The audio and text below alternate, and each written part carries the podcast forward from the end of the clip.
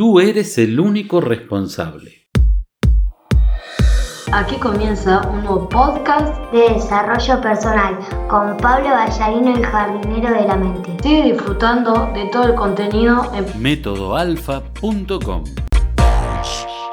A todos nos llega ese día, uno que quisiéramos que no se diera jamás. Nos llega ese día en el que tenemos que enfrentarnos a nuestros miedos, a nuestros fantasmas, a nuestras creencias y sacudirlos con fuerza hasta que logremos desterrarlos de nuestra vida y poder disfrutar de la tranquilidad que anhelamos.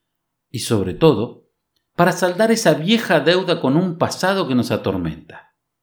¿A qué me refiero? Durante años, a veces por toda la vida, el ser humano carga con una pesada lápida sobre su espalda.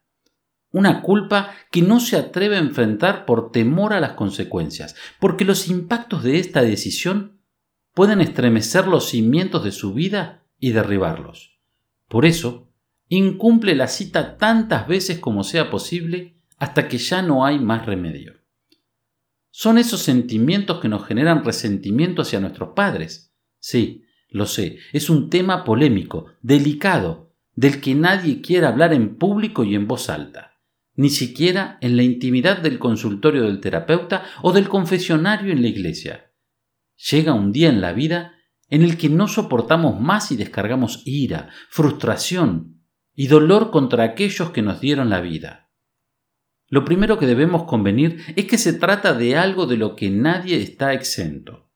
Como se dice popularmente, ocurre hasta en las mejores familias, en aquellas en las que la relación entre padres e hijos ha sido siempre armónica. Se da en momentos de crisis, cuando la vida nos obliga a cuestionarnos o nos pone contra la pared, cuando nos resulta humanamente imposible controlarnos. Lo segundo en lo que seguramente estarás de acuerdo conmigo es que nos concebimos como el resultado de quienes nos criaron, nos educaron. Por lo general de nuestros padres, abuelos y maestros. Y sí, es verdad, ellos marcaron notoria influencia en nuestra vida y en muchas ocasiones nos señalaron el camino que debíamos seguir, una de las fuentes más comunes de infelicidad. Lo tercero, y esto es lo que quiero que entiendas después de leer estas líneas o escucharme, es que no es justo que te castigues de esa forma, que castigues a quienes te dieron la vida y te sometas a un tormento que te impida ser feliz. Estoy seguro de que cuando termines de escuchar este audio de leer, sabrás que no hay motivo para que cargues ese lastre que te provoca dolor, que te impide avanzar en la vida. Aunque nos cueste admitirlo, todos tenemos alguna herida, alguna cicatriz, producto de la relación con nuestros padres.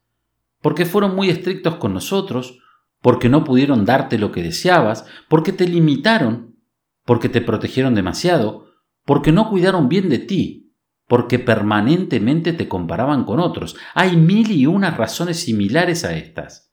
Por supuesto, más allá de la rebeldía que a veces exponemos, siempre fuimos sumisos, dóciles. Las decisiones de papá y mamá no se cuestionan, se cumplen, nos decían los abuelos. Y nos acostumbramos a guardar silencio, a aceptar sin protestar y al final lo único que conseguimos fue acumular resentimiento hasta que llegó ese día, ese bendito día, el día del ya no más. Es el día en el que culpas a tus padres, a la forma en que te criaron y te educaron, de cuánto te ocurre en la vida, en especial de lo negativo y recuerdas en detalle cada episodio que crees que te marcó, que según tu perspectiva es motivo de que tú no cumplas tus sueños, no encuentres una pareja, no ganes el dinero que deseas, no tengas el reconocimiento que crees que te mereces, en fin. Lo más fácil sería correr al hogar de tus padres y desahogarte. Sin embargo, recordamos la frase de los abuelos. Las decisiones de papá y mamá no se cuestionan, se cumplen. Entonces, eliges, prefieres vivir con ese remordimiento que te carcome, que te envenena. Y como te enfrentas a un punto en el que no sabes qué hacer, lo solucionas culpando a tus padres, culpándolos en silencio. Nunca los voy a perdonar, te dicen para liberarte de la culpa, para justificar tu situación. Sin embargo, ese es un grave error. ¿Sabes por qué? Porque no hay culpables ni víctimas. Esa es una creencia limitante que nos impide ver la realidad. Y la realidad es que tus padres hicieron lo que para ellos era lo correcto en ese momento, convencidos de que era lo más conveniente para ti. ¿Por qué lo hicieron así? Porque a ellos los criaron también de esa forma, ¿o no? Tus padres actuaron contigo de la misma forma que sus padres actuaron con ellos, y tú, si no eliminas esas creencias limitantes, si no reprogramas tu mente, Actuarás con tus hijos de la misma manera que tus padres lo hicieron contigo y provocarás que la sucesión de dolor, tristeza y frustración se prolongue. La verdad es que tus padres hicieron lo mejor posible, de acuerdo con su conocimiento, con su experiencia, con su nivel de sabiduría. Lo hicieron con la mejor intención del mundo y sin el menos asomo de provocarte un daño. Lo hicieron porque estaban convencidos de que no había alguna alternativa mejor. Lo hicieron porque siguieron lo que les decía su corazón, que estaba ciego de amor por ti. Ese resentimiento hacia nuestros padres se da porque a pesar del paso de los años, de que nos hayamos casado y tengamos hijos, todavía dependemos emocionalmente de ellos. Y hay un cordón umbilical que no hemos podido romper, un vínculo muy fuerte que nos impide vivir una vida propia.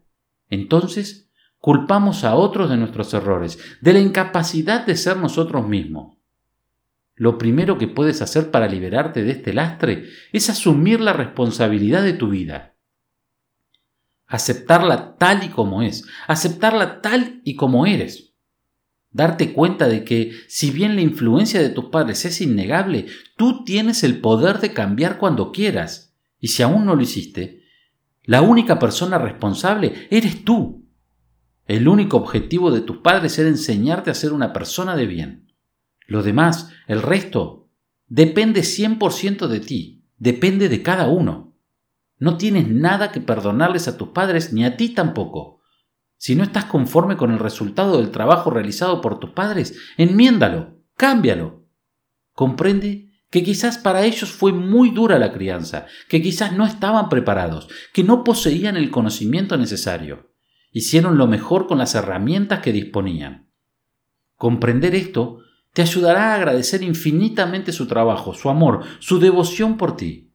Te permitirá igualmente ponerte en su lugar y entender que no había maldad alguna en sus actos, sino todo lo contrario. Juzgarlos, culparlos, solo servirá para agregarle un eslabón más a la cadena de dolor, tristeza y frustración. Y no mereces vivir así. Ni tú ni nadie y ellos no merecen que se los recuerdes así.